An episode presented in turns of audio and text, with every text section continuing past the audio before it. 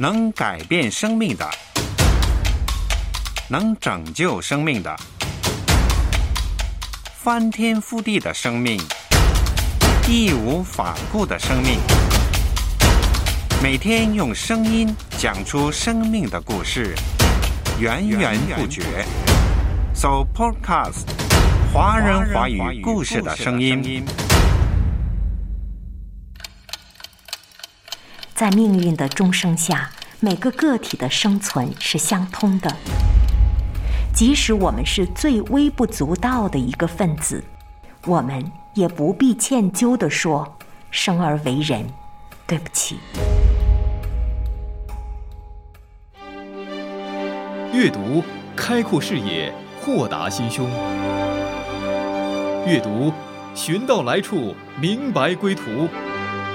在阅读中。看见不一样的世界，遇到更美好的自己。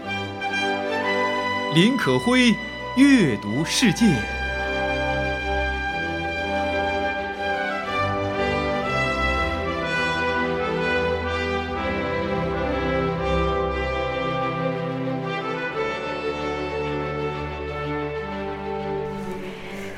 无穷的远方，无数的人们都和我有关。鲁迅在去世前的一个月写下了这句深情的话，一直被后来的人频繁的引用。在互联网时代，很多看似很近的人，其实是很远的；看似很远的人，早就被我们遗忘了。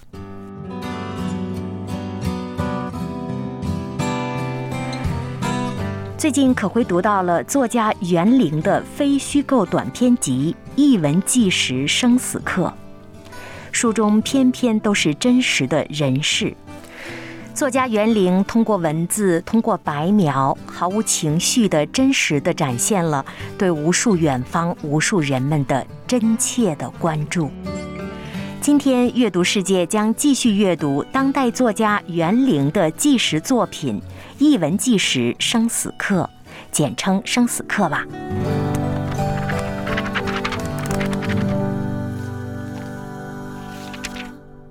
这本书中记录了各色生存地面上辗转的小人物，或者是历史地层中叠压的无名氏。这些人大都是作者在成长经历、采访调查，或者是公益探访中邂逅的。有一些乡土中的长辈，有一些是都市的边缘人，有历史中的失踪者，也有留守的孩子，有辛苦的生意人，也有孤独抑郁的白领，有生者，有逝者，他们的人生遭际或可谓曲折，或简略潦草，他们的生活场景或者算得别致，或者算得平凡。但是有一个共同的特点，这些人都不是时代聚光灯下的主角儿，但是他们每个人又很独特，都拥有属于自己的剧情。这些人往往不是聚光灯捕捉的人，也不是大众关注的人，他们可能永远上不了热搜，也上不了头条，但是作家袁凌却关注到了他们。他用非常简朴的文字记录了这些人真实的生生死死。作家说，这不仅是为了呈现这些最普通的、最卑微的人的人生，也是为了增加自己对生命的理解。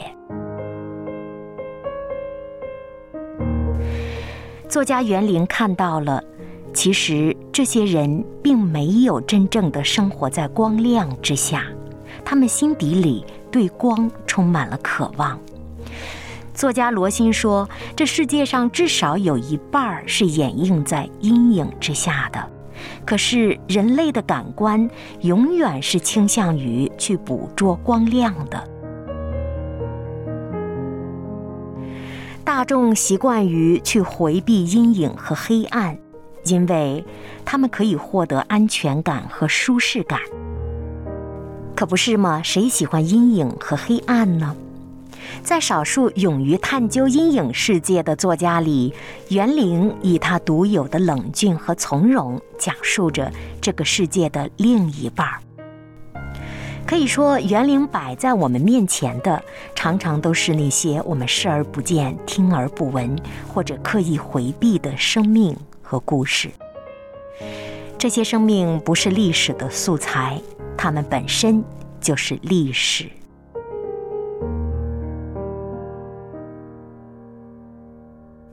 今天阅读世界继续阅读当代作家袁凌的纪实作品《译文纪实生死课》。其中有一篇文字叫《咏儿的梦》，这是一个真实的故事。一架老式胶片机在店里拍的照片，上面有四个人，前排是坐在藤椅里的岳父和蹲着的小明，后排是站着的咏儿和我，背景是大河。勇儿满面笑容，右手搭在我肩上，似乎是在说明，他是拍下这张照片的提议者。照片上的大河变成了水库，左半边的两个人已经不在了，表情严肃的岳父和满脸笑容的勇儿。那次是勇儿带着媳妇儿从上门的河北良乡回来，上八仙的车上，他靠在里窗，打量贴着车外暗青色掠过的页岩，对身旁的媳妇儿说：“你看这些，多细致。”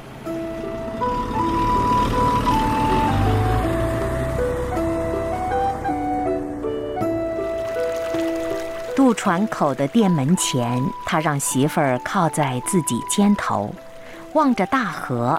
太阳下山，一条金色的带子从脚下直铺到天边儿。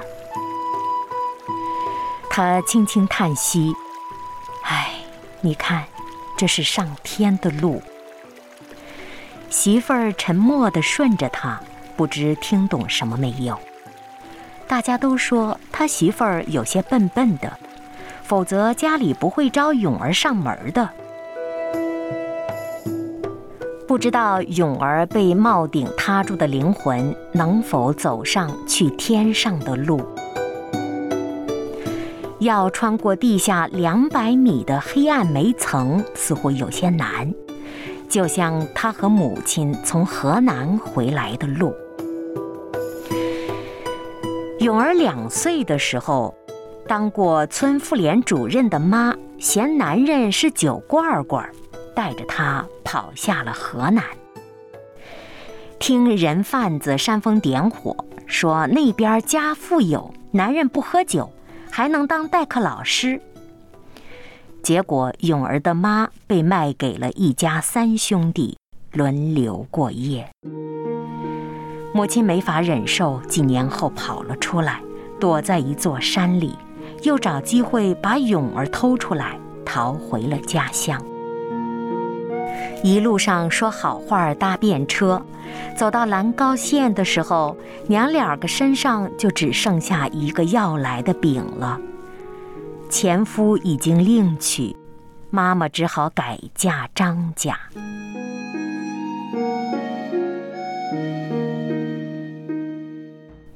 永儿姓了张，并不像真的张家人。张家本身有一儿一女，继父不大亲永儿。永儿妈自从回乡也变得很闷，不大管永儿。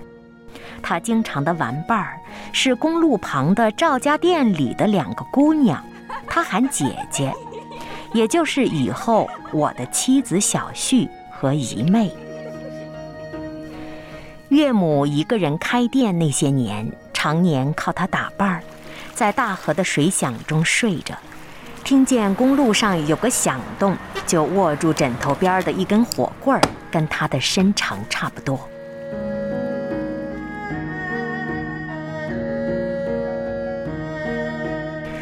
十五岁那年，他出了门常常给那两个姐姐写信。我看到过他从北京郊县寄来的信件，总是很正式的这样开头：“大姐、二姐近来还好吧？我这里一切都好，很想念你们。”他们也不大回信，对于他一成不变的问候，也找不到什么话来回答。可是永儿却似乎是按照义务，定期就把自己在外的行止告诉他们。后来才知道，实际上在来信一成不变的抬头后面，勇儿在外面的经历并不寻常。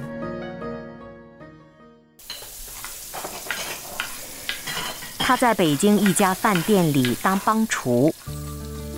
小旭有一个亲二叔，早年参加了地质队，在河北良乡工作。永儿常去看他，认了亲，嘴巴甜。二叔给他介绍了这个女友，永儿结了婚，就在那家饭店办的婚礼。保留下来的几张照片上，永儿穿着西装。餐厅顶上结着彩灯，由于玻璃的闪光，永儿的脸大多是黑的。过了一段儿，勇儿却被饭店辞退了。勇儿去二叔家里常带些小菜儿，说是饭店里剩下的。后来才知道，勇儿有个顺手偷拿的毛病。女友喜欢吃包子。他也顺手拿了一些。勇儿从没在岳母和二叔家里拿过东西，早年倒是曾经从张家偷蒸馍给岳母当早饭。勇儿换到了一个清真寺当保安和管店，他会一点电路修理。那段时间，他曾经骑一辆八成新的自行车，带着媳妇儿去二叔家。过了一段，派出所的人却上门来了，让二叔做笔录。原来那辆车是勇儿偷来的，据说他参与了一个偷车团伙，都是家乡人。那些人跑了，却把他抓住了。您现在收听的是《阅读世界》当中精选的袁凌的作品《一文纪实生死课》其中的一篇《勇儿的梦》。这本书是纪实作品，每一个故事都是真人真事。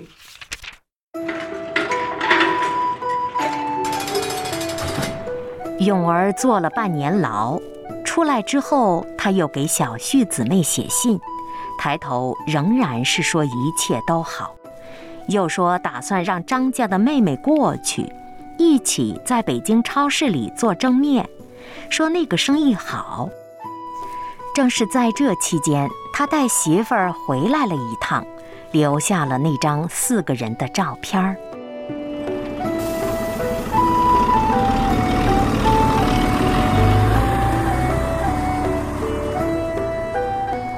他带了张家的妹妹去北京。蒸面生意却没有维持多久，据说永儿不会管账，本钱都落到了妹妹妹夫手里。生意倒闭以后，妹夫要去山西打工，勇儿也一路跟去了。那时候他的媳妇儿已经生了。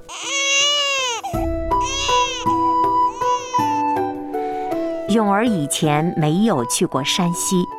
别人说他身体单薄，不适合下矿。去山西以后不到三个月，他就出事儿了。那次事故里就死了他一个人，旁人连皮儿都没擦到。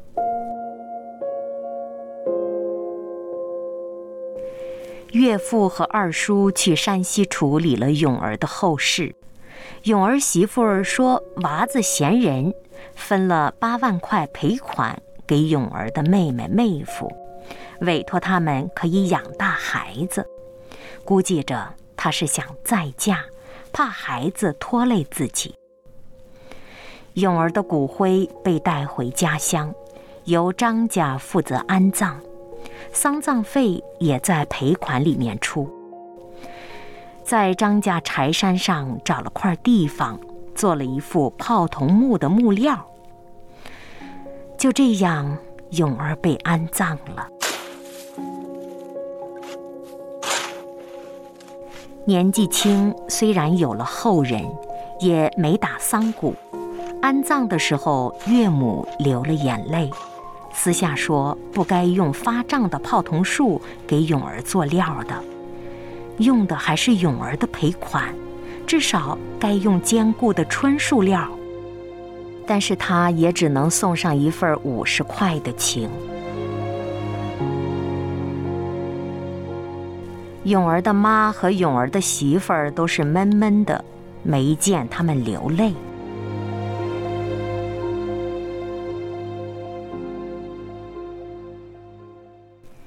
永儿过世半年多，有一次翻相册，看到四人的那张合影，小旭眼睛就湿了。过了一阵儿，他说：“其实我收到过他一封信，就在他去世以前半个月。这封信和从前的都不一样。信里永儿讲了他在矿上不太习惯，还总是做一个梦。”信上说，梦见自己站在一条长桥上，好像是在一个火山口上，两边都是燃的火，望不到底。他只有从长桥上往前走，长桥只有一尺宽，他不敢迈脚，一迈就会掉下去，总是在掉下去的那一下就惊醒了。吓得一身冷汗。小旭收到信，以为跟往常一样，就没有当时拆开看。等到永儿安葬了，他想到了这封信，拆开了，才知道里面的内容。他当时出了冷汗，几晚上一直发梦魇，不敢留着信，只好烧掉了。那张四人的合影，当时放回了相册，现在也不知落在何处了。多想你醒来，晨风就能抚平忧伤；多想一转身，目光就融化掉冰霜；多想一抬头。看见你微笑的脸庞，多想你能够把喜怒多想一家人心朝着同一个方向，多想一路上包容着温暖的体谅，多想一放下世界就还给你梦想，多想你知道爱就在我心底。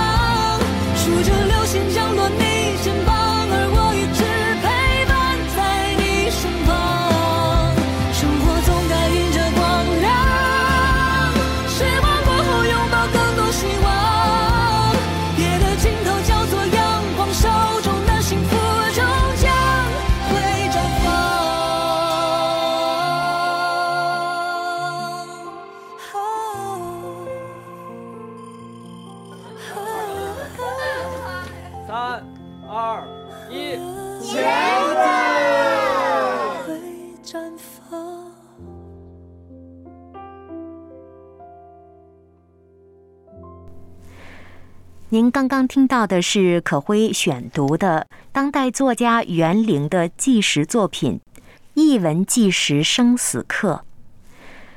在整本作品当中，作家用不带情绪的白描，将我们平时生活当中可能会听而不闻、视而不见的一些容易被忽略的生命故事，一一书写而来。可以说，作家记录的都是真人真事。但是不夸张、不渲染，尽力的还原人物的实际面貌、实际生活经历。刚才您听到的故事主角叫永儿，这样的人在中国的无数老百姓当中，有太多太多的代表了。生而艰难，活得不易，死了。也没能获得一个体面。作家没有为他呐喊，为他呼唤，只是朴实的展示了他的一生，让我们看到了这就是最普通、最卑微的人的生生死死。著名诗人北岛说：“所谓芸芸众生，生老病死，而每个生命在大地上其实是有独特意义的。”作者袁凌能够以平视的视角，以朴实的文字，又蕴藏诗意的对普通人表达着深切的同情，这是读者的福气。当我们跟着作者去靠近一段段苦难又真实的人生，我们就似乎更加明白了多年前鲁迅的深切的呼唤。无数的远方，无数的人们，都和我有关。勇儿和你有关吗？是和我们每个人都有关。书中除了像长眠于煤矿之中的勇儿这样的人，还有儿子走失后精神异常的母亲，每天靠着幻想儿子过得好来度日的母亲，有从狱中出来的单身女性，和朋友共同抚养捡到的弃婴，等等。这些人都是社会最边缘甚至最底层的人，他们被漠视或者被回避，但是他们与我们相关。我们生活在同一个太阳下，生活在同一个地球上，他们是我们应当关注和爱的邻舍。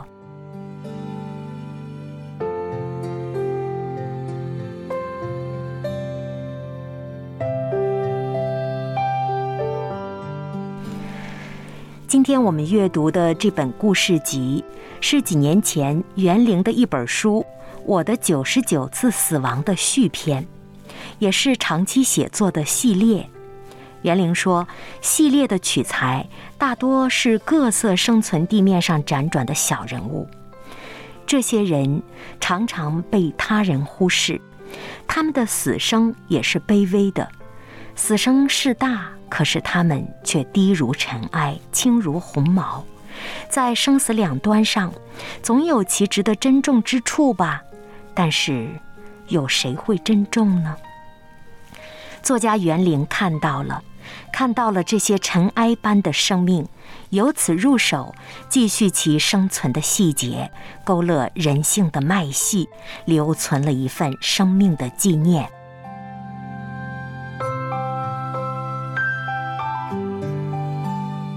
作家袁凌说：“在上天面前，个体的命价是平等的。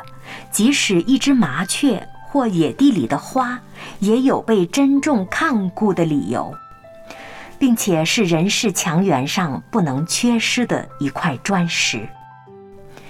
这让可会想到了马太福音当中耶稣的一句话：‘生命不胜于饮食吗？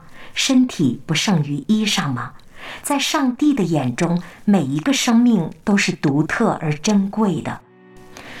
为了让我们了解到生而尊贵，耶稣甚至拿以下的比喻来教导我们。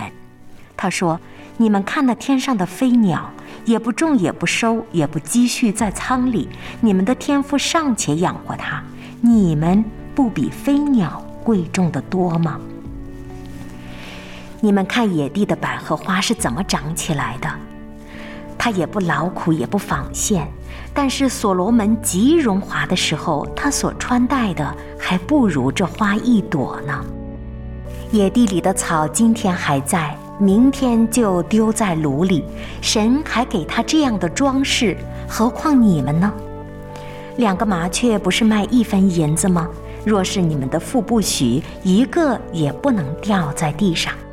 就是你们的头发也都被数过了，不要惧怕，你们比许多麻雀还贵重。耶稣用这样最朴素的比喻告诉我们：每个生命在神的眼中都无比贵重，他都一样的爱着、看顾着、供应着。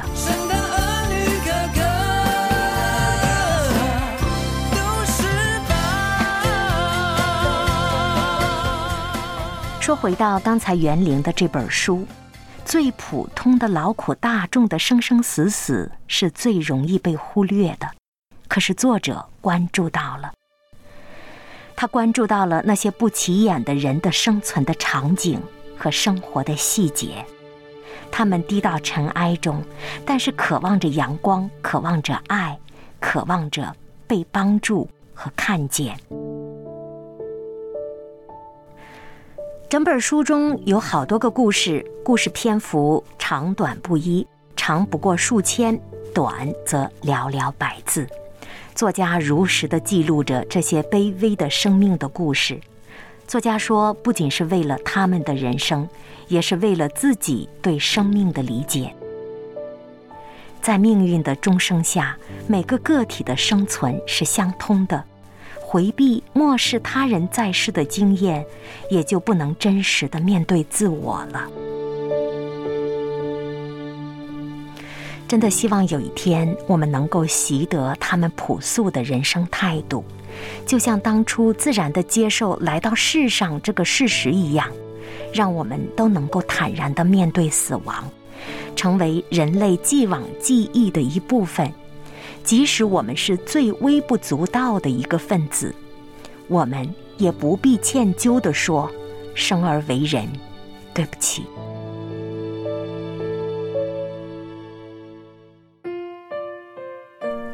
希望我们有一天可以说的是：“生命不胜于饮食吗？你们比许多的麻雀还贵重。”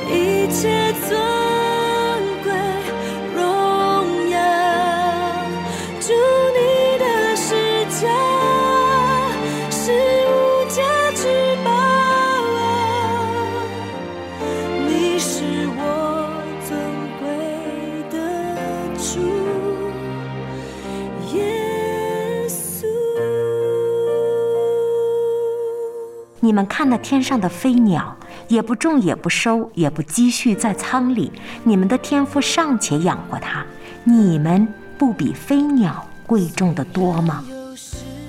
每个生命在神的眼中都无比贵重，他都一样的爱着、看顾着、供应着。包容不放弃我，用你慈爱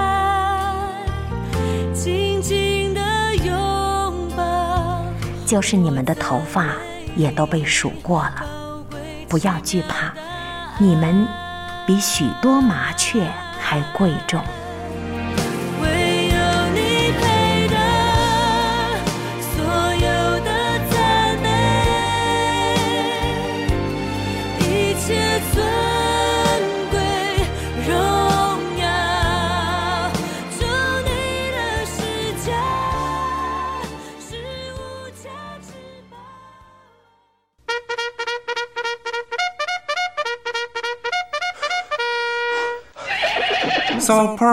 Podcast，华人华语故事的声音。